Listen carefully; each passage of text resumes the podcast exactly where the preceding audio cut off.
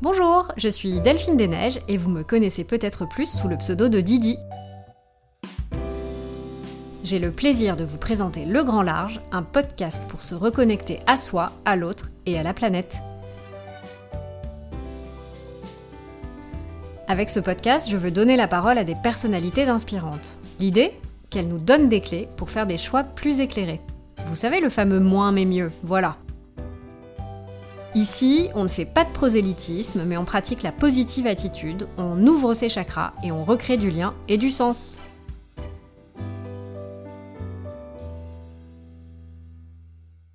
Bonjour à tous Avant de commencer, je tiens à vous signaler qu'exceptionnellement, cet enregistrement a été fait à distance. Ne soyez pas surpris si le son est un tout petit peu moins bon que d'habitude. Je suis ravie de vous retrouver aujourd'hui en ce début d'année. Oui, oui, on va dire que février, c'est encore le début de l'année, avec un invité que j'ai connu grâce à son livre. En 2019, Julien Vidal publiait Ça commence par moi, un manifeste utopiste, pragmatique et réjouissant pour donner corps au changement. Depuis, c'est devenu un véritable mouvement. En plus de son livre, on retrouve ses recos sur Instagram et sur son site, et le moins que l'on puisse dire, c'est que Julien donne envie de s'y mettre. Quand j'ai refermé son livre l'année dernière, j'ai eu envie de me retrousser les manches et de m'atteler à mille petites tâches qui semblent étonnamment faciles à mettre en place. Julien participe à la prise de conscience éco-citoyenne partout en France et en plein cœur de cette pandémie à laquelle nous faisons face depuis plus d'un an, j'ai voulu lui demander s'il pensait que participer à la construction d'un monde meilleur dans ce contexte était toujours possible. Bonne écoute Bonjour Julien. Bonjour. Merci d'avoir accepté mon invitation. J'ai eu envie de te donner la parole dans ce podcast euh, car tu abordes le changement climatique sous un prisme complètement positif, engageant et concret. Quand on lit ton livre qui s'appelle Ça commence par moi ou qu'on se connecte sur ton site, on a immédiatement envie de te suivre. Merci. Donc, euh, avant d'aborder le sujet des actions concrètes qu'on peut mener euh, en pleine pandémie, euh, j'aimerais bien qu'on revienne ensemble sur quelques clés de Ça commence par moi. c'est donc la démarche éco-citoyenne que tu as initiée. Ouais. Tu expliques que si tu t'es lancé dans ce changement, c'est avant tout parce que tu avais envie d'être heureux. Je trouve que c'est un prisme super positif, encore une fois. Est-ce que tu peux nous expliquer en quoi le mode de vie que tu as choisi, qui est donc plus sobre, plus connecté à toi et à la planète, te rend plus heureux? Je ne sais pas si finalement, euh, en, en, regardant cette expérience avec un peu de recul, si la quête de bonheur était vraiment la première motivation, ou si c'était plutôt l'envie enfin de me mettre en cohérence avec euh, avec mes paroles, de, de un souhait d'être une personne engagée que j'arrivais à incarner de différentes manières, notamment à travers mon expérience professionnelle du départ, euh, parce que le début de ma carrière a été dans les ONG, et donc ça me mhm. donnait du sens, mais je sentais qu'il manquait quelque chose et que d'une certaine manière, je continuais à, à, passer beaucoup de compromis avec moi-même, si je peux le dire comme ça, et que ça me pesait. Et donc peut-être qu'il y avait un peu cette, cette envie de mise en cohérence plutôt que la recherche du bonheur. Mhm. Peut-être que j'avais pas imaginé à quel point euh, cette euh, concrétisation de la quête de sens euh, allait euh, bah, justement me faire me sentir vraiment à l'aise dans mes baskets et donc allait contribuer euh, in fine à mon bonheur. Et c'est en fait un peu d'ailleurs la, la, deuxième lecture du Ça commence par moi que j'ai découverte avec le temps, mmh puisqu'au début c'était vraiment Ça commence par moi d'agir. Et puis en fait, plus ça avançait, plus je me rendais compte que c'était aussi Ça commence par moi de protéger le vivant que je suis en fait. Et donc finalement, nous sommes la seule entité vivante sur laquelle nous avons un contrôle et donc du coup un effet, un impact. Et ben voilà, vouloir protéger le vivant dans son ensemble, parce que pendant longtemps, pour moi, ça a été la solidarité internationale et donc du coup les autres êtres humains, et puis ensuite le vivant euh, plus largement, les écosystèmes, la biodiversité, tout ce qu'on entend par en général l'écologie. Mmh bah, je me suis rendu compte qu'en fait, euh, que mon envie soit euh, de protéger tout ça, que mon envie soit de mettre en mouvement d'autres personnes, finalement, à l'arrivée, la seule personne sur laquelle j'avais vraiment un impact, c'était moi. Et donc, et donc finalement, protéger ce vivant, ça voulait aussi dire faire en sorte que cette vie que je vis, elle soit pas gâchée ou en tout cas même mieux, elle soit sublimée parce que c'est quand même une chance extraordinaire qu'on a de vivre sur cette terre. Et ça voulait forcément dire questionner mon bonheur et, et reposer la question de, de l'avoir euh, versus euh, l'être et mmh aussi euh, bah, d'être ouais profondément dans la joie plutôt que dans l'accumulation de plaisir, ce qui était un piège dans lequel je suis tombé comme un peu toutes les personnes qui vivent dans nos sociétés occidentales où le pouvoir d'achat est un peu le dernier truc qu'on nous a laissé quoi. Ah bah, de toute façon, on est biberonné à une consommation effrénée. Euh, bah et ce qui est génial, c'est que je pense que, euh, même si je suis un petit peu plus âgée que toi, je pense qu'on fait partie d'une génération justement où on a le pouvoir de changer la donne et on peut ouvrir enfin les yeux euh, sur ce que représente justement notre passage sur Terre. Ça fait un peu, mmh. un peu dur de dire ça comme ça de manière si entière, mais en tout cas, on a, on a les clés pour se poser les bonnes questions et éventuellement prendre des décisions qui en découlent. Ouais, tout à fait. Et ça, c'est aussi quelque chose de positif et je trouve qu'on retrouve bien ça dans ta démarche. C'est ce côté très engageant de dire je peux encore faire des choses. Et finalement, j'aimais bien en fait ce pas de côté parce que euh, ça me permettait un peu de beauté en touche euh, vis-à-vis de tous les conflits que je voyais sur l'engagement euh, éco-citoyen et où on me disait mais attends, action individuelle versus action collective, désobéissance versus proposition d'alternative, mmh. législation ou pouvoir aux entreprises et l'individu là-dedans. Et en fait, ça me permettait aussi de dire mais mais peut-être que il faut aussi admettre qu'on n'a pas tant de pouvoir que ça, que la responsabilité du coup, elle peut pas peser uniquement sur sur les épaules du citoyen et que à la fois en tant qu'un peu euh, de c'est une question presque de salubrité personnelle d'éthique individuelle mm. euh, de, ben en fait il faut de toute manière que je le fasse parce que euh, même si ça n'a pas effectivement un impact extraordinaire sur l'inversion de la tendance actuelle, ben, au moins ça, ça, me permet d'être heureux et, rien que ça déjà c'est un premier pas engageant qui derrière va me permettre de me mettre au service d'un collectif, de, de, de, de, contribuer à faire changer les lois, j'en sais rien, chacun trouve un peu là où il a envie de jouer, mais, mais l'idée c'était aussi un peu de, ouais, de, de sortir un peu de ce débat euh, qui me semble à moi contre-productif et surtout beaucoup dans l'opposition. Les écolos, on arrive beaucoup à, à s'opposer mmh. entre nous et donc être dans la, la colère et, et, dans la frustration, alors que je pense qu'on a aussi besoin de, de faire ce travail intérieur pour, euh, pour contribuer de manière beaucoup plus constructive et, et de, et de contribuer ouais à, à, nos luttes plutôt que de les desservir. Parfois, j'ai un peu le sentiment que à force, on, on, se, on se, croit soit tout puissant, soit euh, dans une urgence telle que ben, on, on, mélange un peu urgence et précipitation et on en vient à desservir la cause, si je peux le dire comme ça. Ouais, c'est hyper intéressant ce que tu dis. C'est vrai que euh, souvent, tu as l'impression, mais je pense que cette colère dont tu parles, elle vient aussi du fait que euh, quand tu commences à mettre le doigt dans l'engrenage, tu te sens, en tout cas, moi, c'est mon, mon, avis, tu te sens peut-être un peu vite débordé parce que tu prends la mesure de l'ampleur de la tâche et que du coup bah tu n'avances peut-être pas aussi vite que tu le souhaiterais et en effet faire des choix c'est renoncer. Donc peut-être que tu vois te dire bon bah je vais plutôt euh, arrêter la viande mais euh, je continue le poulet pour telle et telle raison tu vois. Et en fait c'est peut-être ça aussi qui génère beaucoup de colère et de frustration c'est que oui puis en euh, colère aussi parce que tu politises un peu de plus en plus ta compréhension du monde parce que tu te rends compte que ça fait depuis les années 70 qu'en en fait on sait que notre système il va droit dans le mur et que pourtant les dirigeants économiques et politiques n'ont pas pris euh, de, décision tout court en fait et qu'on continue malgré toutes les bonnes paroles à, à faire l'inverse de ce qu'on devrait faire. Et tu ressens aussi beaucoup de colère, beaucoup de colère euh, même même auprès des gens qui qui ont été un peu à un moment ou un autre des, des éducateurs, des mentors, des modèles qui t'ont fait tomber dans ces pièges de la surconsommation, qui t'ont pas osé, enfin qui n'ont pas osé se poser eux-mêmes les bonnes questions et donc du coup qui t'ont pas permis toi de te poser les questions de qui tu es vraiment, qui t'ont pas poussé au moment où tu voulais laisser libre cours à ta mm. créativité dans ton, je dis n'importe quoi, dans ta carrière professionnelle. Enfin, c'est aussi beaucoup de colère un peu sur tous ces niveaux-là. Et donc, mm. euh, ben, c'est sûr que euh, parfois c'est presque plus simple d'être contre que euh, que de comprendre d'abord ce qu'on a envie de préserver pour ensuite, pourquoi pas se mettre en opposition. Mais ça, c'est vraiment ce que je retrouve. Et, et du coup, ça me plaît de, de, de, citer cet engagement euh, que prône euh, Extinction Rebellion, qui est le groupe de désobéissance civile, mais quand même leur motto, leur leitmotiv, c'est avec amour et rage. Ça dit tout quand même, je trouve. D'abord, il y a la question de l'amour. Il faut aimer, il faut vouloir défendre quelque chose, lutter pour quelque chose avant de s'opposer. Je trouve que ça change tout. C'est bien dit, ouais. C'est très vrai.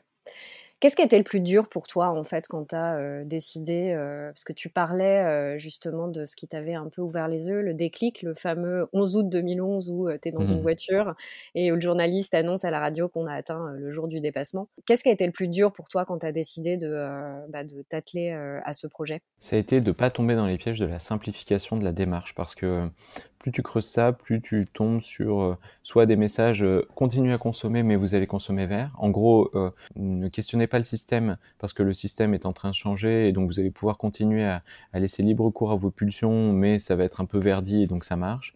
Ou ça va être euh, bah, il faut tout jeter parce qu'il y a vraiment rien qui marche et du coup bah, il faut complètement arrêter de vivre tout un tas de choses qu'on nous promettait euh, euh, comme des libérations ultimes. Enfin, ça a été de mm. complexifier un peu ça et de pas tomber dans les raccourcis simplistes. Et plus j'avançais, plus j'étais sur cette ligne de crête entre bah, justement où j'en suis de mon action individuelle et puis en fait comment je peux m'assumer en tant qu'ambassadeur du changement auprès de mon entourage et peut-être plus et qu'est-ce que ça veut dire vraiment et d'arriver à toujours garder cette envie de bienveillance, de transparence, de tu l'as dit, euh, je sais plus exactement le vocabulaire que tu as utilisé, je crois que tu disais positif, tu disais enthousiasmant, je sais plus mais mais d'arriver à faire en sorte que quand on voit mon message, on se dise pas ah bah je vais continuer à, à faire mon, j'ai dit n'importe quoi mon, mon, dentifrice solide et puis ça ira bien, que les gens ils se rendent compte qu'il y a une telle masse que bah, il va falloir être ambitieux, mais qu'en mm. même temps jamais on renonce à voilà avoir envie d'être heureux et, et, le, et le souhaiter pour les autres qu'on soit pas découragé face à l'ampleur de la tâche, quoi, qui pousserait finalement à rien faire euh, tellement. Non, parce que si je le dis de manière un peu violente, ça se trouve, on, a déjà perdu. Ça se trouve, c'est dur à dire, mais ça se trouve, euh, nos enfants, euh, ils vont, ils vont souffrir de, de, manière telle du dérèglement climatique que peut-être que leur vie, elles s'arrêteront à 30, 40 ans dans un immense conflit. Mm. c'est possible. Là, pour l'instant, on va droit dans, dans cette direction-là. Et à la fois, ben, on peut pas s'empêcher de faire du mieux qu'on peut et, et, de le vivre pleinement parce que une année euh, pleine, c'est une année pleine et il faut la prendre plutôt que, au contraire, de laisser la peur, la rancœur guider nos vies, euh, parce que bah, du coup, moi, je préfère vivre, enfin, mille fois vivre les dix prochaines années de manière intense et heureuse et épanouie, euh, plutôt que continuer les 30, 40 années à, ne, pas vivre ma vie. Et ça, ça, ça a été difficile pour moi d'arriver à maintenir cet engagement, cette transparence, mais, mais je continue à, y travailler. Garde ça en ligne de mire. ouais. Mais ouais, c'est mon objectif en tout cas.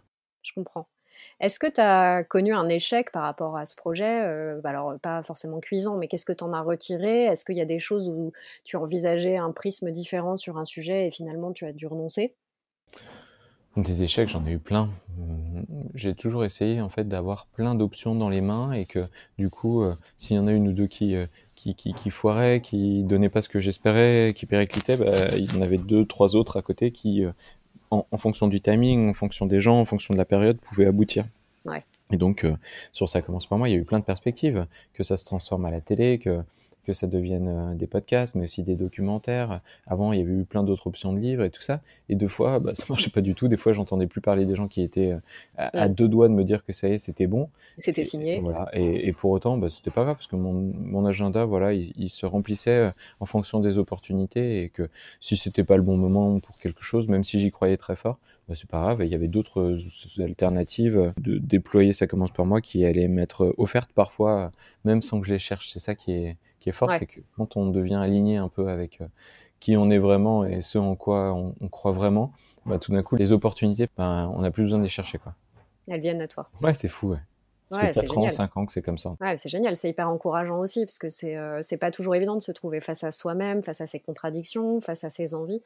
Et voilà, le fait de dire qu'être aligné avec qui on veut être et, y arriver donne aussi beaucoup d'opportunités. Absolument. ouais, absolument. C'est un bon message à faire passer, je pense. Mais donc, du coup, voilà. Et puis en plus, même moi, dans ma quête personnelle, au niveau de, de, mon envie de progresser, la dynamique écologique est, est tellement en pleine mouvance que bah, du coup, euh, il y a plein de raccourcis dans lesquels on tombe qui sont faux, il y a plein de un pas en avant, deux pas en arrière, euh, par lesquels on est un peu obligé toutes et tous de passer, parce que il y a mm. des choses qui nous paraissent évidentes, et puis en fait, plus on les questionne, et plus on se rend compte que c'est une mauvaise idée, ou d'autres qui à un moment aiment nous sont présentés comme des vraies alternatives. Et puis deux, trois ans plus tard, en fait, il apparaît que soit il y a, il y a mieux qui est sorti, pour le dire comme ça, soit en fait, on se rend compte qu'on peut même euh, carrément abandonner ses, ses habitudes. Et, et, puis au niveau collectif, c'est évidemment comme ça. Et ouais, là où j'ai eu le plus d'accro, c'est sans doute au moment où de vouloir engager plein d'autres personnes sur ça commence par moi et, réussir à faire en sorte que ça puisse être euh, au moins fait en parallèle de plein d'autres initiatives ou encore mieux, idéalement, collectivement et, et qu'on lance un peu des ouais, des, des, groupes qui allaient permettre de prendre plus d'ampleur. Et en fait, mmh bah, le travailler ensemble, c'est sans doute ce qui est le plus dur. Et, et on le disait tout à l'heure en introduction, au niveau des écolos, on n'arrive pas à voir l'autre comme une, comme une force et une richesse. On est tout le temps en train de, de se chasser sur les 1% qui nous opposent plutôt que sur les 99% qui nous rassemblent. Et donc, du coup, il y a eu beaucoup, beaucoup d'énergie qui est passée à essayer de travailler avec les autres. Et, et ça, ça, ça majoritairement foiré. Pas tout le temps. Et là, ça y est, maintenant, je commence à trouver mon groupe un peu cœur, là, celui avec lequel on, on se ressemble et on s'assemble. Mais oh là là, ça aura pris du temps. Mais ça t'a pris des mois et des mois, quoi. Oh, des années même. C'est dingue. Hein. ah, c'est dingue. J'avais voulu mettre en place, moi, une démarche un peu plus engagée en termes d'influence parce que, euh, ben, donc, moi, je suis influenceuse depuis 2005.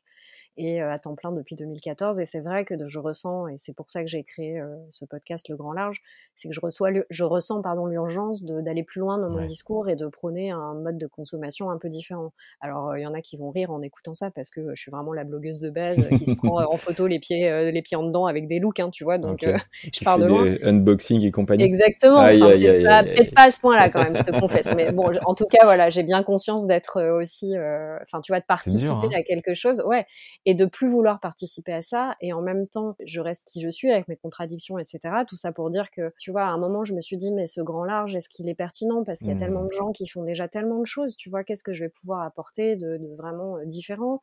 Et comme toi j'ai voulu constituer un groupe parce que on se sent toujours plus fort à plusieurs et que tu te dis aussi un peu naïvement, bah, ça te fera avancer plus vite, ou en tout cas avancer la cause avec un C mmh. majuscule plus vite. Et puis en fait, typiquement, j'avais voulu monter un groupe d'influenceurs aussi pour voilà être monter une sorte de charte, si tu veux, de bonne conduite et d'éthique green entre guillemets.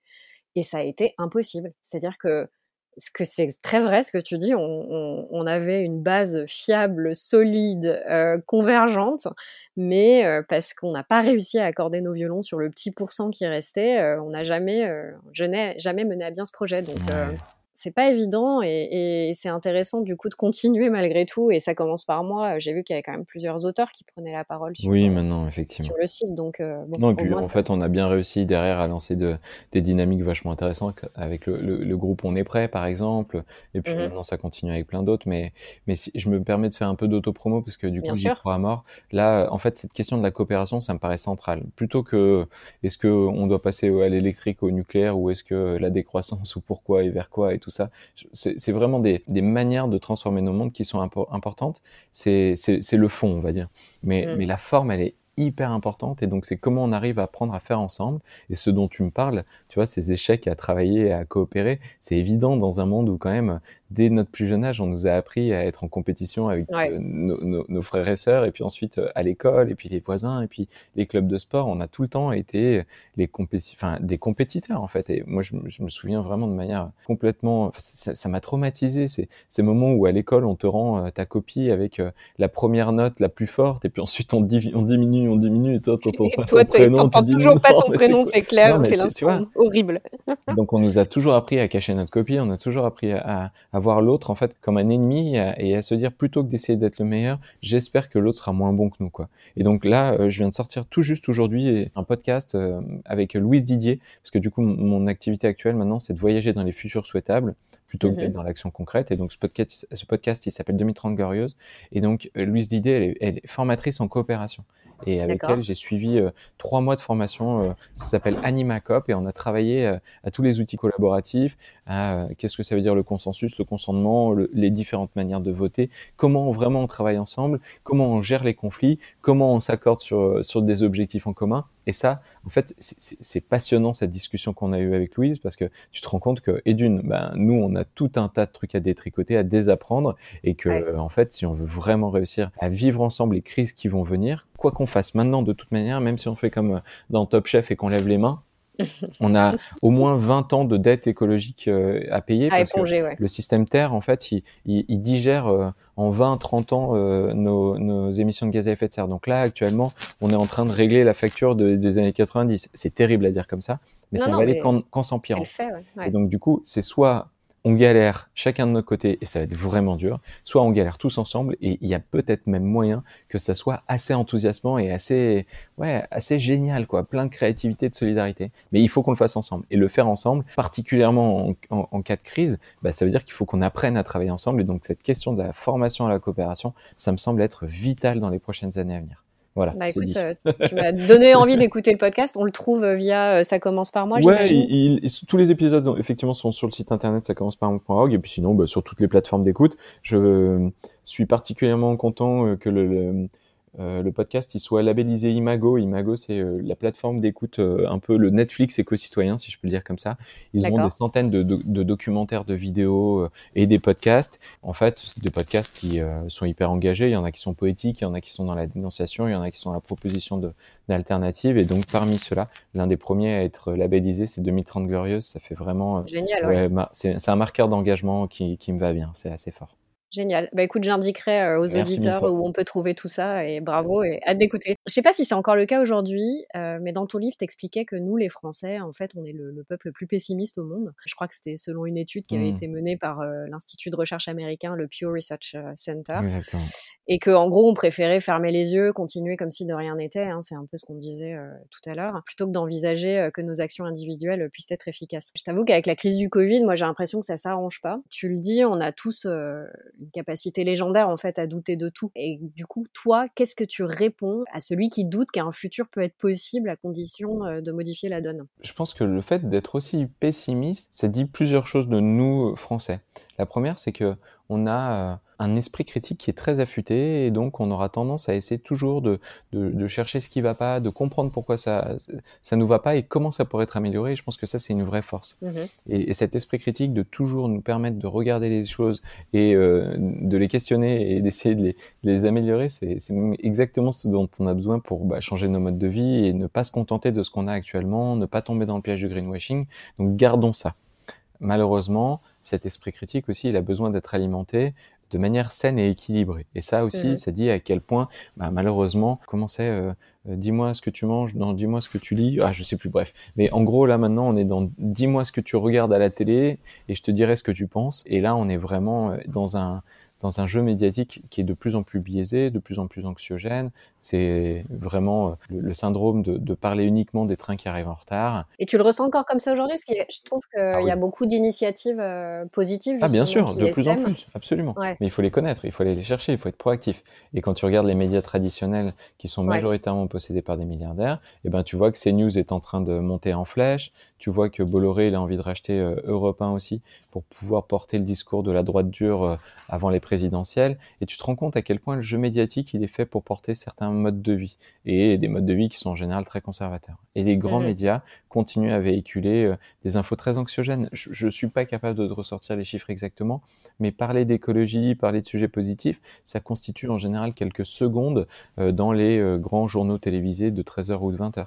Et donc, ça ne nous permet pas de voir le monde tel qu'il est réellement. Je dis pas que tout mmh va bien, dis pas que tout est positif, mais je dis que par contre, il faudrait qu'on l'équilibrer et qu'il y a des mmh. solutions. Et qu'en plus, ça intéresse les gens parce que souvent les médias disent oui, mais c'est parce que en fait, euh, dès qu'on parle de quelque chose de positif, les gens s'intéressent pas à ça. Et donc du coup, il y a eu euh, aidé par euh, Spark News, des dizaines de journaux dans le monde qui ont lancé le Impact Journalism Day, qui une fois l'an euh, met en avant tout un tas d'initiatives positives. Et en fait, ils se sont rendus compte, je crois que c'est Libé notamment, ou le Figaro, je sais plus, mais ils se sont rendus compte que c'était le jour, le jour où ils vendaient le plus de journaux hmm. quand ils parlaient de, des choses positives. Donc ça montre qu'on a envie, mais que malheureusement, comme quoi, je, je, je, je suis pas capable d'expliquer pourquoi autrement qu'en essayant de, de, de, de, me raccrocher à la perche des intérêts économiques, des, des, des biais aussi un peu de, de perception, etc., etc. On, on baigne dans un univers médiatique très anxiogène.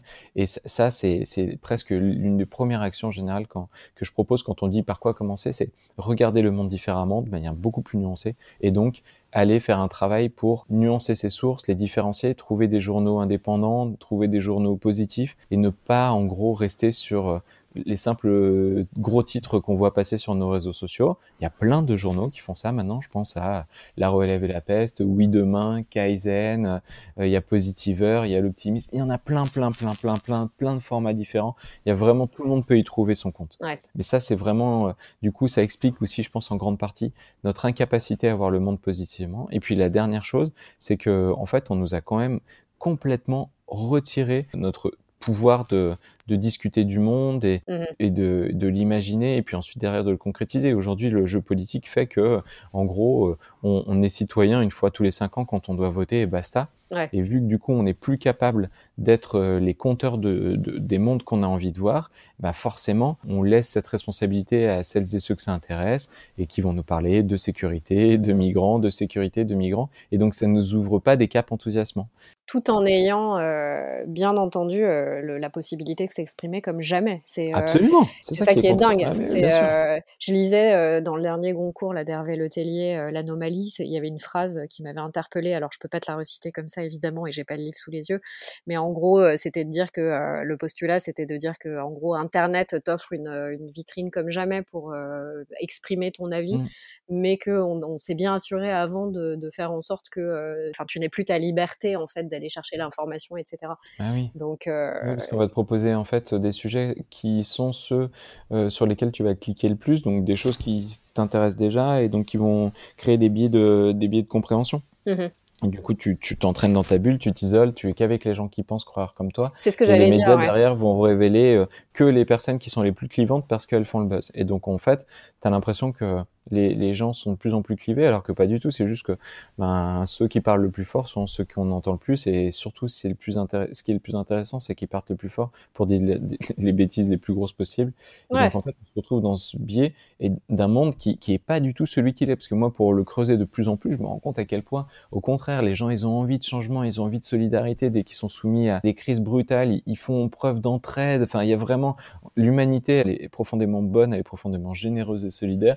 Et donc ça, a montré, il y a, il y a un vrai travail. Et donc je pense que ça, ça, contribuerait à faire en sorte que les Français voient mieux le monde et foi en l'avenir. Et c'est pour ça, encore une fois, que en ce moment, je suis à fond sur les 2030 glorieuses, parce que si on fait pas exister ces récits utopistes, mais qui sont en fait souhaitables, positifs, qui sont potentiellement réalistes, bah en fait, comment tu veux qu'on y aille? Si on te propose que des caps de euh, désespoir, de tristesse, d'opposition, de bah, frustration, de frustration, bah, forcément, au moment de créer le monde de demain, quand on, on t'aura proposé que ces destinations, comment faire différemment? Donc mon, mon mantra en ce moment, c'est plutôt que de prévoir le le pire, construisons le meilleur, et à condition qu'en fait on, prenne nos rêves et on en fasse euh, des stratégies. Mm. Ça c'est pas moi qui le dis, c'est Mathieu Baudin qui est le créateur euh, de l'Institut des futurs souhaitables qui m'a aussi euh, permis de me former à ces questions-là. Et c'est, je crois que c'est vraiment ça. Prenons nos rêves et faisons-en des stratégies. C'est, fort comme engagement, quoi. C'est fort comme engagement et ça donne vraiment envie de se bouger. On n'est jamais à l'abri d'une bonne surprise, quoi.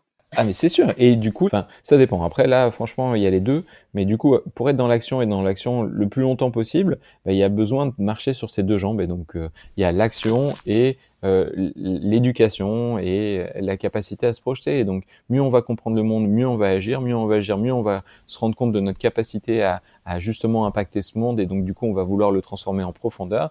Mais ça, on peut le faire que à condition que de temps en temps, on lève la tête. Et donc, ça veut dire, on lève la tête vers quoi? Bah, Vers des mondes qui pourraient être radicalement différents du nôtre actuellement toutes ces utopies réalistes qui peuvent se retrouver dans nos bouquins, mais qui peuvent en fait être dans nos têtes, à condition qu'on qu'on ose euh, bah, y croire. Et ça, laisse une place. Et ça, ça nous montre à quel point l'insulte de bisounours, c'est peut-être été euh, un peu l'insulte la plus dure de, du système actuel, parce que à partir du moment où tu es rêveur et que tu crois qu'un monde meilleur est possible, on traite de bisounours mm, mm. et on te, on te coupe sous le pied net la possibilité euh, bah de, ouais, de, proposer une alternative au système actuel. Ça, c'est assez fort. C'est un peu le nouveau point Godwin de, des, des conversations actuelles pour celles et ceux qui veulent changer le monde. Non, mais je te jure, hein, tu vas voir. Ouais, je ris, mais euh, ça me parle complètement. Essaye là avec euh, ton entourage, ta famille, tes amis, euh, la prochaine fois de dire ah bah tiens, imaginez, on a une baguette magique, on fait tout ce qu'on veut et en 2030 la société pourrait être complètement différente. Vers quoi vous aimeriez aller?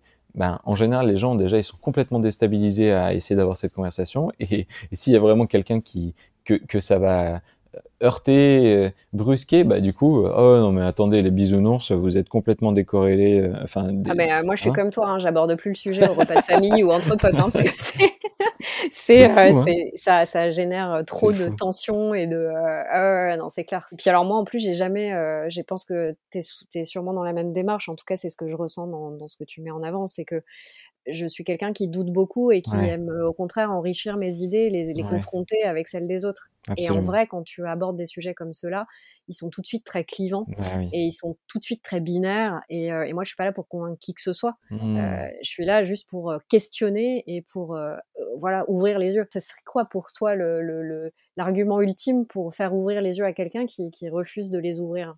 Mmh. Ben du coup. D'éteindre la télé? ouais, on n'essaye pas de convaincre les gens parce que convaincre, il y a vaincre et vaincre, ça veut dire qu'il y a quelqu'un qui mmh. gagne, quelqu'un qui perd. Moi, j'ai pas envie que les gens perdent. Alors au contraire, je pense qu'on a tous et tous une partie de la vérité et qu'en plus c'est un jeu c'est un jeu où, si on accepte de jouer vraiment, on ressortira tous et tous, euh, et tous gagnants. Et, ça, c'est, un peu la première chose sur laquelle il faut réussir à, et d'une s'accorder et de deux, ouais, se, dire bon ben, moi là, je suis pas là pour te détruire, je suis pas là pour te porter atteinte, je suis pas là pour te montrer que, que tu es moins bien que moi, mais, mais au contraire, j'ai envie qu'on joue ensemble parce que je pense que ton point de vue, il va nous permettre d'évoluer ensemble à condition que tu décides vraiment euh, de t'écouter et, et, de faire euh, ouais, l'effort de, de, dire ce que tu penses vraiment toi plutôt que de, de soit de reproduire un modèle, soit de répéter ce que tu as entendu à la radio. Et, et donc, dans ce cas-là, ça deviendra stérile. Surtout si on commence à y mettre, comme tu dis, des émotions mal passées qui font qu'à la fin, c'est la bagarre. C'est ça.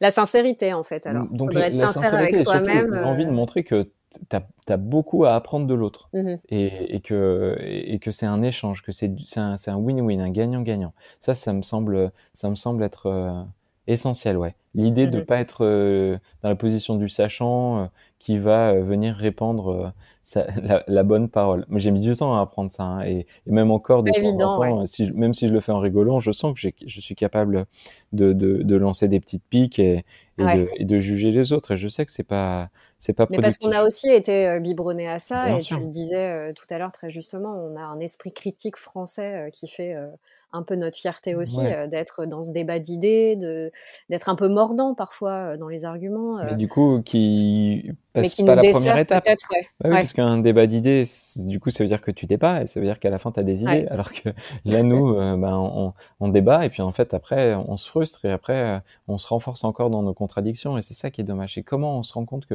voilà, que l'autre, on lui fait pas le, la, la présomption d'intelligence parce que c'est de la politesse, mais parce qu'en fait, on est persuadé que c'est seulement comme ça qu'on arrivera à enrichir nos positions communes. Et donc, du mmh. coup, ça veut aussi lui dire, t'inquiète pas, quoi qu'on dise, je suis là tu, on, va rester ensemble et tu continueras à appartenir à ce groupe auquel on appartient tous les deux. en fait, on est des animaux sociaux par excellence. Il faut qu'on le reconnaisse.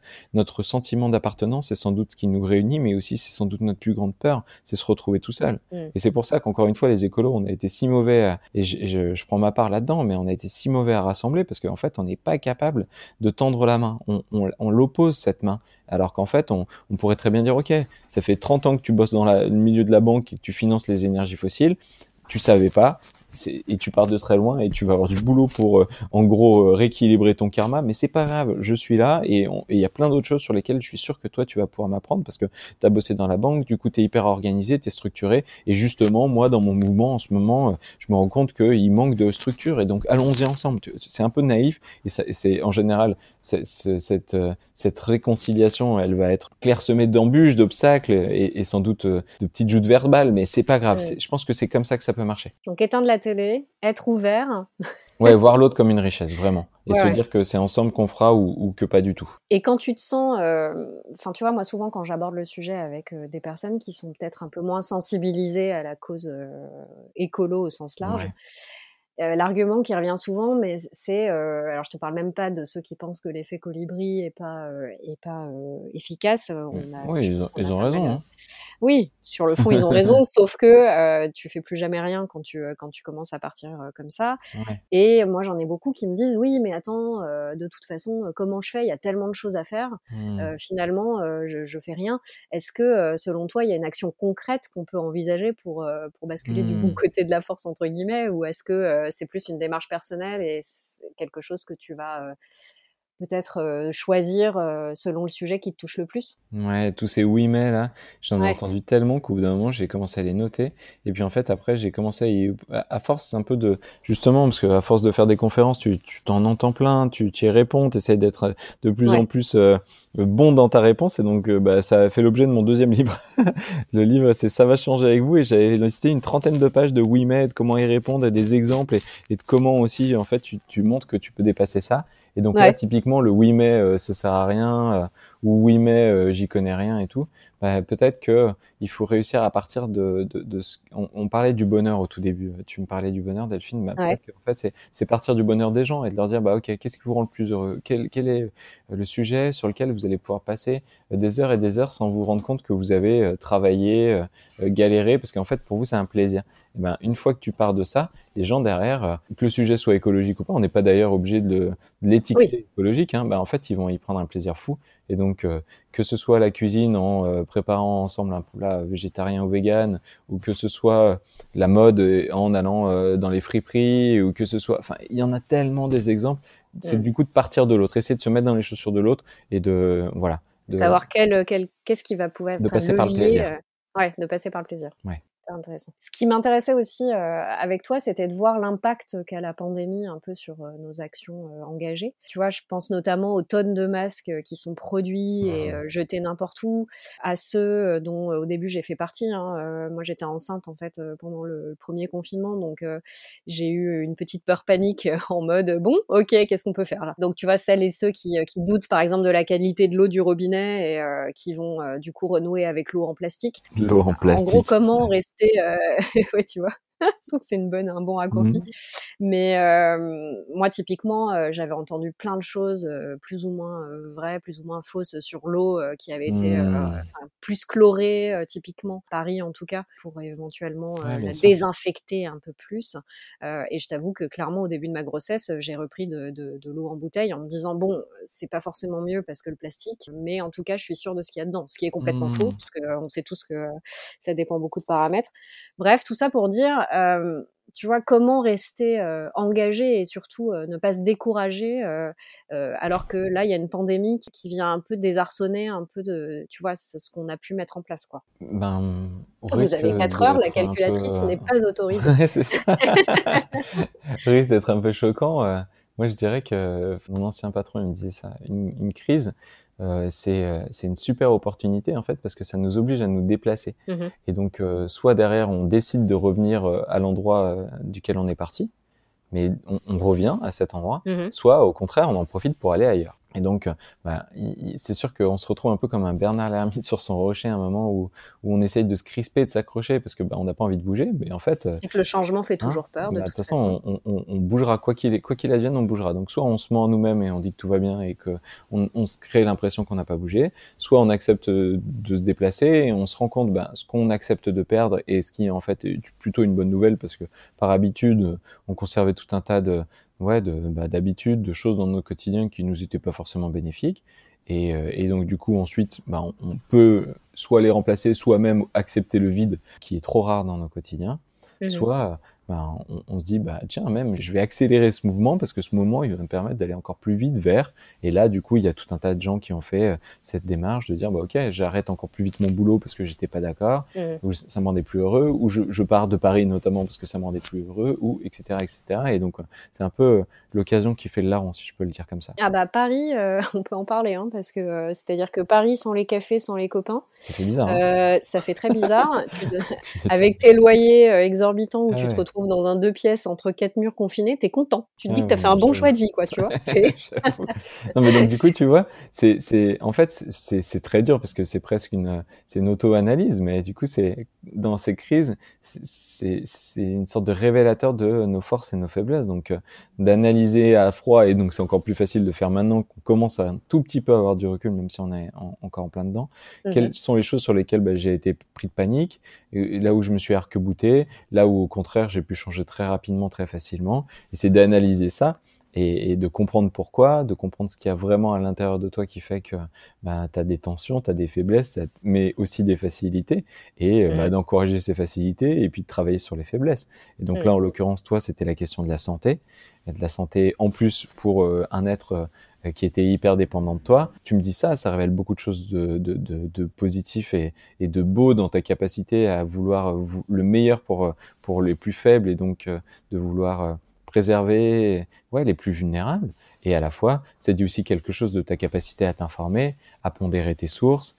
Et, et donc peut-être qu'il faut euh, retravailler un peu les bulles de filtre ou au, moins, au, mieux les éclater, qui te permettront à terme d'avoir des informations les plus euh, nuancées, complexes, euh, et puis juste aussi pour prendre les bonnes décisions, parce que je, je, remets pas du tout en question ta capacité de prendre les bonnes décisions, mais, mais parfois quand on a un peu des, des, des, des annonces comme ça alarmantes, ben à force on, on peut que tomber là-dedans parce que on, on Ah voit bah, pas d'autres alternatives. un côté, heu, panique en fait qui te fait Bien pas sûr. forcément prendre les bonnes Bien sûr. décisions. Alors, heu, je suis repassée à l'eau robinet assez vite, hein, je te rassure. Mais, heu, c'est, justement parce que, mais tu vois, c'est intéressant, je vais m'allonger et puis on va se faire une petite séance psy.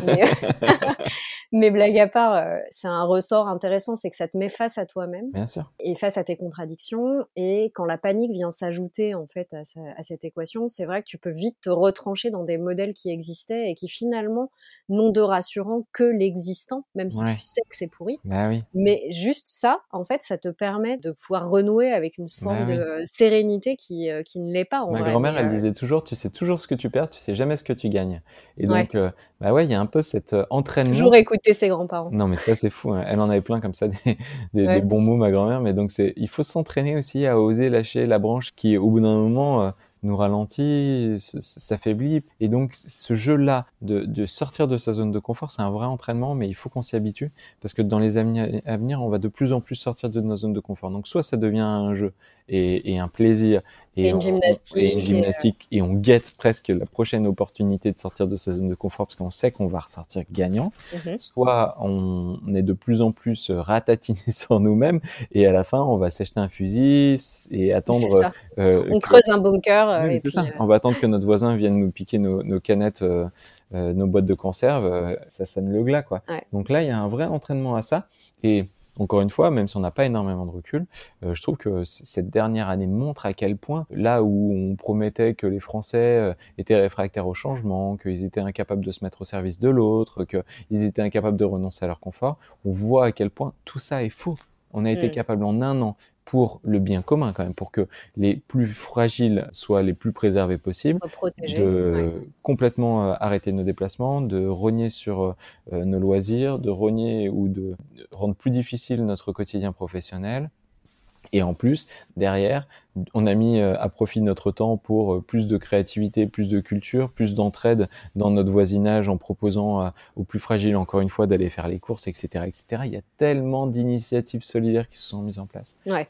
Tout autour de nous, sur toutes les strates sociales, enfin, ça ça moi, personnellement, heu, même si c'est très difficile là en ce moment parce qu'on est encore en plein dedans, il y a Mmh. il y a vraiment des marqueurs forts que qui m'enthousiasment sur la capacité des Français à gérer le changement et il y a beaucoup moins de marqueurs, heu, qui m'enthousiasment sur, heu, la capacité, heu, des dirigeants politiques à à vraiment transformer nos modes de vie pour faire face à l'urgence. Là, par contre, ça aussi dit quelque chose de de leur incapacité à sortir de leur dogme, de la croissance et puis aussi de des liens, qui les tirent vers le bas et qui, continuent à faire le jeu de de Et de des intérêts riches, bien sûr. exactement. Ouais, ouais, non, mais pour moi, c'est lié aussi à ce qu'on disait sur les médias et sur, le traitement de l'information. C'est qu'on est dans une bulle où en fait, les les dirigeants n'ont alors soyons clairs, j'aimerais pas être à leur place parce que je pense que Ah ouais, c'est heu, super difficile à gérer, quel que soit ton bord politique et heu, quand tu mets dans la balance un certain nombre de choses, c'est pas évident de prendre les Bien bonnes sûr. décisions. Mais à la fois, tu vois, face à cette crise-là, ils auraient pu se révéler, tu vois? Ils auraient pu Ouais. être, heu, churchilliens ou churchillesques, j'en sais rien, tu vois? Enfin moi, j'aurais j'aurais signé, si on nous promettait du sang et des larmes et en fait, on on on on nous a pris pour des enfants tout du long et c'est d'une tristesse absolue. En fait, ce qui est dur, c'est que qu'ils n'aient pas la solution, on est d'accord C'est qu'on normal! l'entend, voilà. Que le sujet évolue en cours de route, c'est normal aussi, la les connaissances, heu, moi je dis «le» encore covid, heu, mais parce que j'ai pas envie de prêter un truc négatif, au Mmh. féminin, peut-être. Mais, en tout cas que le covid, que les connaissances sur le covid, petit à petit qu'on les enrichisse, C'est c'est normal normal, aussi. Mais c'est vrai qu'on a été très infantilisés en fait, tout au long, qu'on l'est en fait encore aujourd'hui et je pense que c'est ça qu'on n'a plus envie d'avoir en fait. C'est de dire, on n'a plus envie qu'on décide pour nous, on n'a plus envie qu'on nous impose, Ouais. des décisions et on accepte finalement même qu'ils se trompent, mais qu'au moins ils nous traitent d'égal à égal, quoi. Tu parles du féminin, ça dit quelque chose du masculin en politique qui est omniprésent parce que du coup, il faut absolument avoir raison, il faut pas montrer nos peurs, nos faiblesses. En fait, tu imagines comme ça aurait été libérateur d'avoir des gens qui disent: «On sait pas, on sait pas Ouais. pour les masques, on sait pas pour les vaccins, on tellement. sait pas, on sait pas, on va avoir besoin de vous, on va avoir besoin qu'on se serre les coudes et on a besoin de toutes les bonnes volontés» et là, on se serait montrés à la hauteur, nous et on s'est montrés à la hauteur même s'ils nous ont pas proposé ça. Mmh mh. S'ils avaient fait présomption de bienveillance et d'intelligence chez les Français plutôt que que de nous mentir et et chaque étape est est un est un scandale plus gros que l'autre. Ça, ouais, bon, moi du coup, ça nous montre que il faut qu'on se retrousse les manches et qu'on refasse aussi de la politique dans nos quartiers, qu'on refasse de la politique dans nos villes,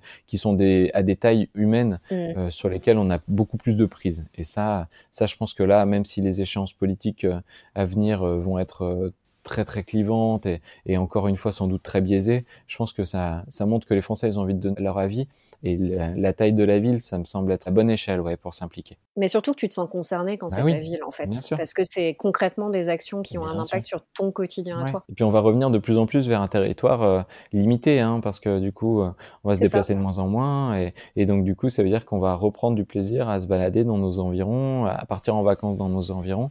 Et donc euh, d'avoir son mot à dire sur ces, sur ces adaptations-là, c'est d'autant plus enthousiasmant.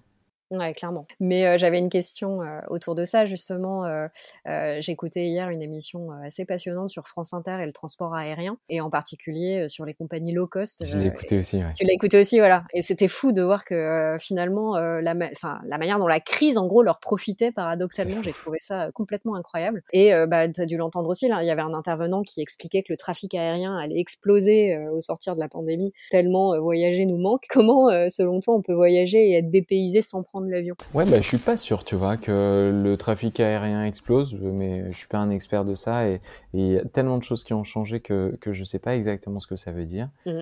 Euh, moi, déjà, je tiens à dire que j'ai pris tellement de fois l'avion que je suis la, la, la, pire personne pour donner des conseils. Hein. Vraiment, c'est un moment, mon, mon, bonheur unique, c'était euh, c'était de voyager et, j'avais assimilé le fait de voyager à mettre mon, mon fessier euh, sur un, un fauteuil d'avion. Donc, euh, je trouve que c'est difficile, tu vois, tu parles de voyage, donc ce, ce que je vais te dire va peut-être te parler. Moi, ce que j'aime dans le voyage, c'est, tu sais, ce premier instant où la porte de l'avion s'ouvre, tu arrives sur le tarmac et tu as des odeurs, tu as mmh. une chaleur, une moiteur, euh, un climat complètement différent. Et tu te trouves, tes sens, en fait, sont bouleversés euh, dans les premières secondes en fait où tu euh, où tu vois où tu fais la rencontre d'un nouveau pays et ça c'est c'est certainement idiot, tu vois, mais tu le retrouves pas forcément ah, quand tu fais du local. Euh, et alors, en plus, nous, on a de la chance, on est quand même en France, on a une diversité mmh. de, de cultures, on a une diversité de paysages, on est super gâté en fait de vivre dans un pays comme le nôtre, donc on peut quand même être dépaysé, on peut quand même voyager et voir ouais. d'autres pays. Euh, mais je trouve que ça, c'est pour moi, tu vois, c'est vraiment difficile d'y renoncer, de me dire. Je te dis pas que tout ce qu'on va gagner de nouveau dépassera toujours euh, ce qu'on aura laissé derrière nous. Ouais. Et, et je comprends, hein, même si moi c'est vrai que j'avais jamais fait attention à ça et que ça me, ça me, ça me disait pas plus que ça, mais, mais c'était surtout euh, ouais, le, le choc interculturel, moi, c'était vraiment de, de voir des gens radicalement différents. Avec des gens qui ne parlent pas ta langue, avec un alphabet que tu reconnais pas. Et euh, en fait, je trouve ça tellement fabuleux d'être perdu sur ta propre planète, en fait. Et à la fois, euh, tu vois, depuis 3-4 ans maintenant que je voyage beaucoup plus en France, eh ben, en fait, il y a plein de choses, d'autres que j'ai appris à, à, valoriser et à aimer et à apprécier. Mmh Notamment, par exemple, de voir la transformation du paysage et de comprendre l'évolution du paysage entre le lieu du duquel je suis parti vers celui où, je me trouve euh, pour mon voyage. Et de comprendre le lien géologique, le lien de biodiversité, etc., etc., ça, ça me, ça, ça, ça me permet d'être beaucoup plus sensible aux nuances de l'endroit où je vais aller parce que parce que je comprends un peu plus son contexte. Tu vois, c'est pas pour avoir un peu joué aux jeux vidéo quand j'étais enfant. J'ai l'impression que que j'éclaircis toute la carte et donc je vois tous les liens plutôt que d'arriver dans un endroit et que tout le reste autour soit noir. Tu vois, ça m'a fait ça mmh. avec avec Paris. La première fois que j'ai vécu à Paris, je prenais tout le temps le métro. La deuxième fois, euh, j'étais tout le temps à vélo. Et en fait, j'ai connecté les endroits et j'ai compris du coup pourquoi les quartiers changeaient, comment ils changeaient, qu'est-ce que ça voulait dire aussi de l'histoire, de, de, plein de choses. Et ça m'a permis de prendre beaucoup plus de plaisir à découvrir Paris. Ouais. Ça, c'est la première chose. Et puis changer de perspective. Exactement, et de lier l'évolution du territoire à notre propre déplacement. Mmh et puis après, ben, en fait, c'est fou, comme tu le dis, on a tellement de choses en France ou dans les pays voisins, mais, mais nous, quand même, en 100 km, on change d'alimentation, on change d'accent, on change de, de, de, de, paysage presque parfois du tout au tout. Et 100 km, j'en rajoute un peu, mais, mais on n'en est pas loin. Et si ensuite on veut aller encore un peu plus dans l'extrême, pour le dire comme ça, on peut changer nos moyens de transport. Et notamment pour avoir fait euh, une semaine de vacances euh, euh, à cheval ben, ça change tout parce que tu vis complètement différemment, tu te rapproches de l'animal. Enfin, c'est extraordinaire. Ou l'année dernière, j'ai eu l'occasion aussi de faire deux semaines de vacances à la voile en voilier. Ce qui est pas en fait euh, hors de prix parce que bah, tout ce que tu payes pas d'avion, tout ce que tu payes pas d'hôtel, tu le mets dans. Ouais, tu peux le réinvestir dans ça et tu te fais à manger toi-même et tout. Donc en fait, j'ai même plus fait des économies qu'avant quand je prenais l'avion, parce que souvent quand je, suis parti en voilier, les gens me disent mais toi t'as les moyens. Et en fait, là, mais pareil, tu, enfin c'est extraordinaire. La traversée de Toulon vers la Corse euh, en voilier de nuit avec les méduses, avec l'élévation de la lune, avec, enfin c'est extraordinaire. Moi ah, personnellement, je pense que j'ai quasiment jamais vécu des moments aussi dépaysants, aussi euh, ouais fort pour les sens aussi, où tu tu, tu as l'impression qu'en fait tu as changé d'univers et que, et que tu es en train de tout redécouvrir et que presque tu te retrouves un peu dans ce moment où bébé, tout, tout est nouveau. Et là, mm. tout était nouveau et, et, et ça, c'est quand même le voyage ultime, tu vois. Ouais pouvoir euh, s'enthousiasmer sur ça. Bah tu me donnes envie de faire ce euh, Toulon euh, ah Bastia. ou... Incroyable, incroyable. Et tu le fais en voilier avec idéalement, bah forcément des gens qui s'y connaissent bien, qui sont ton entourage, mais pas forcément. Tu peux aussi le faire en, en covoiturage et, et puis tu apprends vite et c'est pas très compliqué. C'est 24-36 heures, donc donc ça se fait. Après, je te dis pas que tu es pas malade et tout ça. C'est une question d'habitude. Non, non, bien sûr, c'est d'autres choses. Et du coup, tu apprends la navigation, tu apprends les marées, tu apprends la météo, tu apprends, apprends à lire une carte marine. Enfin, c'est rien que tout ça, mais c'est des années d'apprentissage. Et là, tu as l'impression d'apprendre une nouvelle langue. Tu vois, tu disais tout à l'heure les nouvelles langues, les nouveaux trucs. Enfin, là, c'est tout est différent. Tu peux l'avoir autrement. C'est pas forcément par, euh, par euh, Tout est différent. Et là, je te dis ça pour le, pour la voile, mais, mais je suis sûr que si tu fais ça à vélo, tu apprendras encore d'autres choses. Et si tu fais ça, bah, encore une fois, avec les, les animaux, c'est encore différent. Et tu apprends tout un Ça laisse beaucoup d'opportunités. des, des euh, univers extraordinaires. Ouais, c'est génial, ça va ouvrir pas mal de perspectives. Mais ah tu m'as donné vraiment envie de, de faire ce Toulon Bastia. Cool. et du coup, tu m'as offert une transition rêvée pour les dernières, euh, le dernier sujet que je voulais voir avec toi. Je laisse à regret euh, un paquet de questions, mais euh, voilà, c'est toujours comme ça. Il y a toujours un côté très frustrant dans les interviews riches comme ça. Je crois que t'es papa depuis peu. c'est mon cas aussi. Enfin, d'être maman, hein, t'as l'idée. J'ai la sensation de mon côté que qu'avoir un bébé, ça m'a un peu fait reculer sur certains engagements euh, au quotidien. Tu vois, typiquement, j'utilise des couches jetables franchement, euh, j'aurais vraiment eu l'impression de régresser en utilisant des couches lavables. Je me dis, on est tellement, enfin, tu vois, moi, je tourne à deux machines de body par jour. Euh, je me dis, la si je dois rajouter encore, tu vois, euh, le, plan de la couche, ça va pas être possible. J'ai laissé tomber le coton lavable, ça m'a fait un peu de peine et je me dis, bon, il faut quand même que, j'essaye de contourner ça. Mais tu vois, typiquement, pareil, le coton lavable, c'est l'enfer quand t'es là à pendre tes body un par un et que en plus tu dois faire sécher tes disques de coton, mais t'as envie de te pendre, quoi. Donc, euh, je sais pas, est-ce que c'est ton sentiment aussi ou comment tu gères, toi, l'arrivée d'un enfant euh, avec cette conjugaison un peu euh, engagée et écolo au quotidien? On recommence le podcast, c'est ça? Ouais, ouais c'est ça. Allez, c'est reparti. Bah, je pense que là ce, que, ce, que tu, ce, dont tu me parles, ça, ça, ça montre à quel point euh, il faut accepter son imperfection et, et pas en faire un boulet contre elle, mais au contraire en, faire euh, bah voilà une bonne raison de remettre tous les jours une pièce dans la machine de notre esprit critique et de notre capacité à nous améliorer. Mm. Et, euh, et, là, en l'occurrence, tu le dis, hein, quand tu as un enfant, tout est nouveau à nouveau. Ouais. donc là, on réapprend une nouvelle langue, hein, c'est de l'interculturalité ou presque. Et bon, bah il y a plein de choses sur lesquelles on se rend compte de nos limites, on se rend compte de nos limites matérielles, de nos limites temporelles, de nos limites en, énergie aussi. Mm. Et, en l'occurrence, euh, pour te dire la vérité, moi j'en suis après euh, deux mois encore aux couches euh, jetables aussi. On vient, ça y est, de trouver les bons modèles de voiles protecteurs qu'on va mettre à l'intérieur des couches réutilisables qu'on nous avait prêté pour les tester et tout. Et donc, normalement, cette semaine, c'est euh, c'est le. Passe aux couches jetables. Voilà, c'est le grand changement. On va passer aux couches jetables en cherchant qu'on nous a aussi dit que avec des sels très liquides, c'était jamais très évident. Donc, on va voir ce que ça va donner. La semaine dernière, on est passé au coton réutilisable parce que jusqu'à présent, c'était vraiment trop compliqué. Mais là, vu qu'on a fait les, on est en train de faire les transitions de lait, tout ça, tout ça, mhm. ben ça y est, ça prend un peu plus de stabilité. Donc, on, on peut se permettre d'aller d'avancer là-dessus. Et puis, il y a encore tout un tas d'autres trucs qu'on devra qu'on devrait améliorer et, tant pis, tu vois. Donc euh, tant mieux au contraire. Ouais ouais, enfin je le vois pas comme une faiblesse, je le vois vraiment comme. Moi ça m'a un peu désolé, tu vois, je me suis sentie un peu. On fait du mieux qu'on peut et. ouais c'est sûr, mais euh, tu vois quand tu es là. tant qu'on est honnête avec nous sur les trucs qu'on accepte de faire ou pas et qu'on comprend pourquoi on accepte de les faire ou pas. Ouais. Tu vois, il faut les. En fait, je pense que l'intérêt là-dedans, l'objectif, c'est de les faire sortir et d'oser les affronter en disant ça, je suis pas prêt. Ok, pourquoi je suis pas prêt? Mmh. qu'est-ce que je vais pouvoir améliorer pour être un jour prêt? Est-ce que je serai un jour prêt? Si oui, pourquoi? Est-ce que non? Ah bon, bon bah, qu'est-ce que ça veut dire? Qu'est-ce que j'accepte aussi de cette, euh, de cette capacité à me mettre euh, au diapason de? En fait, tout à l'heure, je parlais de compromis et c'était un peu ça l'idée. Souvent, on prend des raccourcis avec tout un tas de non-dits et, et on sent que c'est au fond de nous et que ça nous pèse. Ben, libérons-les mais pour les libérer, il faut les faire exister et y mettre des mots. Et, et, et donc là, peut-être que tu passeras jamais aux couches réutilisées. Les accepter. Quoi. Mais voilà, euh, si tu sais pourquoi tu passeras pas et qu'est-ce que ça veut vraiment dire, tant mieux. Et puis il y a aussi la question de dire oui l'enfer ou pas l'enfer. Ben, c'est vrai que par exemple pour les body, euh, nous on s'est posé la question de savoir si on les nettoyait à chaque fois. Et puis on s'est dit bon bah s'ils sont un tout petit peu séchés, un peu mouillés parce que de temps en temps le pipi passe un peu et donc euh, au-dessus des cuisses c'est un peu mouillé. Et ben en fait on les laisse sécher une fois et ils seront réutilisés le, le lendemain et c'est pas très grave. Si ah il y a une petite tache, bon bah là il y a une petite tache, ok, un peu de savon de Marseille, un peu de savon d'Alep et on laisse sécher. Tout laver, ouais, c'est clair. Et donc il y a tout un tas de trucs comme ça qui nous ont permis d'arrêter de, laver. Et puis pour les cotons, en fait, euh, là j'ai de la chance, ma mère elle m'a pris, et c'est rigolo parce qu'on vient de défaire les sacs et on était en week-end avec ma, famille et, ma mère nous avait filé tout un tas de, de lingettes, on va dire réutilisables, d'anciennes serviettes qu'elle avait euh, ah, plutôt que jetées, découpées et donc du coup ça nous fait des gros carrés c'est vachement pratique. Et là, maintenant, on fait plus que ça, tu vois. Et,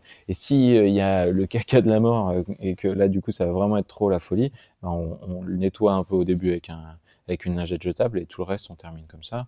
Moi, bref, ça me chagrine pas, ça me chagrine pas. Les conversations qu'on va plutôt devoir avoir, euh, mais là on a encore un peu de temps, c'est sur euh, le végétarisme euh, ou pas et comprendre pourquoi. Tu vois, moi, euh, je suis végétarien depuis 10 ans, maintenant, c'est quelque chose qui me pose question. Il y a des médecins qui disent, mais non, vous allez pas oser faire ça à votre enfant, et d'autres qui disent, mais bien sûr, attendez, il y a des milliards de personnes, enfin des milliards, j'en rajoute, mais il y a des centaines de millions d'Indiens qui, par exemple, sont végétariens leur vie et vont très bien.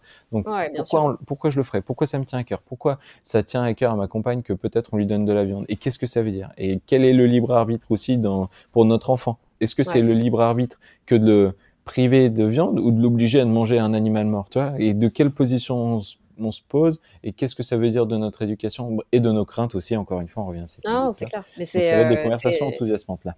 ouais, c'est clair. Enthousiasmante, je pense que c'est le mot. Écoute, en tout cas, si tu publies euh, ton avis sur euh, les couches lavables, ça m'intéressera d'aller lire ça. bah, il y a une contributrice qui a déjà raconté. Ah ouais, j'ai pas vu. Elle avait euh, trois ou quatre enfants et pour le, ah, oh, je crois que le premier elle l'a pas fait, mais ensuite pour les trois suivants ou les deux suivants elle l'a fait et elle raconte c'est très détaillé, c'est très bien fait. C'est parfait, ça va, ça va temporiser parce que moi ma mère a eu quatre enfants et euh, donc on, on est, je suis l'aînée, on est les trois premiers, elle a eu les couches euh, lavables puisque je, je, suis née dans les années 80 bah et pour la dernière elle a eu des couches jetables et tu vois c'est ça aussi qui est drôle, c'est de voir comment les discours, moi maman elle me dit mais, jamais de la vie je reviendrai aux couches lavables, c'était une aliénation, je comprends pas comment vous pouvez vous poser la question aujourd'hui, etc., euh, etc. Euh, Donc il y a ça aussi, il y a comment tu fais face aux contradictions euh, qui te sont imposées par ton entourage et qui peuvent aussi t'interpeller en tout cas. Hmm. Bon, je crois qu'on va être obligé de mettre un, un, terme à cette. Ouais, sinon on est en passe du on, va faire le record du podcast le plus long du monde. C'est clair. Terminé en dehors de ton livre et de ton site euh, et du podcast, est-ce que tu as des ressources à recommander pour celles et ceux qui voudraient prendre une dose de changement sous un prisme positif? Est-ce que tu as euh, une ou deux sources à nous recommander? Bah oui, euh, d'aller faire un tour sur Imago TV. c'est vraiment le Netflix éco-citoyen. Donc il y a tous les documentaires, les podcasts, les vidéos et tout et tout et tout et tout. C'est hyper bien fait. Euh, donc là, ça va permettre vraiment, vraiment de mieux comprendre le changement. Mmh et au passage aussi, il y a une autre plateforme que, que j'utilise beaucoup qui s'appelle Qu'est-ce qu'on fait? QQF.fr si je dis pas de bêtises. Mmh et là, pareil, il y a tout un tas d'infographies sur des grands enjeux qui sont hyper bien faits. Ça, ça donnera aussi plein de, plein de pistes. Voilà. Génial. Pour ceux qui nous écoutent, je mettrai toutes les ressources qu'on a évoquées euh, dans ce podcast. Euh, Super sur Instagram. Et alors pour terminer, j'ai deux questions à te poser. Julien, qu'est-ce que tu es le plus fier d'avoir accompli aujourd'hui? Bah, Je crois que là, je suis assez fier effectivement d'avoir réussi ces dernières années à, à m'écouter et à être toujours suffisamment sensible pour sentir les changements qui sont importants à mener dans ma vie. Et, et je le vois parce que en ce moment, tout est simple et ça fait quelques années que tout est simple et que, et que, que cette vie, j'ai vraiment l'impression d'être sorti de, du mode pilote automatique. D'accord. Et qu'est-ce que tu aimerais améliorer? Ben, j'aimerais réussir à être euh, encore plus dans le encore plus dans le temps présent. Donc il y a des choses sur lesquelles parfois bah, j'ai tellement d'envie que je regrette un peu de pas tout pas tout réussir à faire. Mmh et puis, et puis d'autres, euh, bah, du coup, euh, à, force d'avoir cette vie aussi euh, extraordinaire, pleine de perspectives, ben, du coup, on se projette sur toutes les choses qui vont venir. Et, et du coup, bah, c'est réussir à être encore plus un peu sur ce que je suis en train de vivre actuellement et, et qui est déjà génial en soi et, et, de, et de, le, de, le, vivre pleinement plutôt que de toujours me dire ah, qu'est-ce qui va arriver ensuite, qu'est-ce qui va arriver ensuite. Voilà. Ouais, super. Julien, un grand merci, vraiment pour cet échange. Je te dis, c'est très frustrant d'avoir à couper alors qu'il y a mille questions que j'ai encore envie de te poser. Merci encore pour toutes ces infos et cette énergie positive que tu nous as communiquée pendant cet épisode. En plus des livres que Julien a écrits, vous pouvez le retrouver sur son compte Instagram et sur son site internet, ça commence par moi, ainsi que dans le podcast 2030 Glorieuse. À bientôt!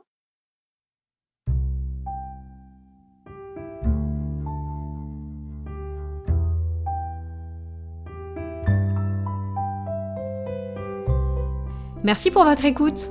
Si vous avez envie de soutenir le podcast, n'hésitez pas à me laisser 5 étoiles. Rendez-vous sur le compte Instagram Les Rencontres du Grand Large pour me faire part de vos commentaires, vos avis et vos envies. À bientôt pour un nouvel épisode.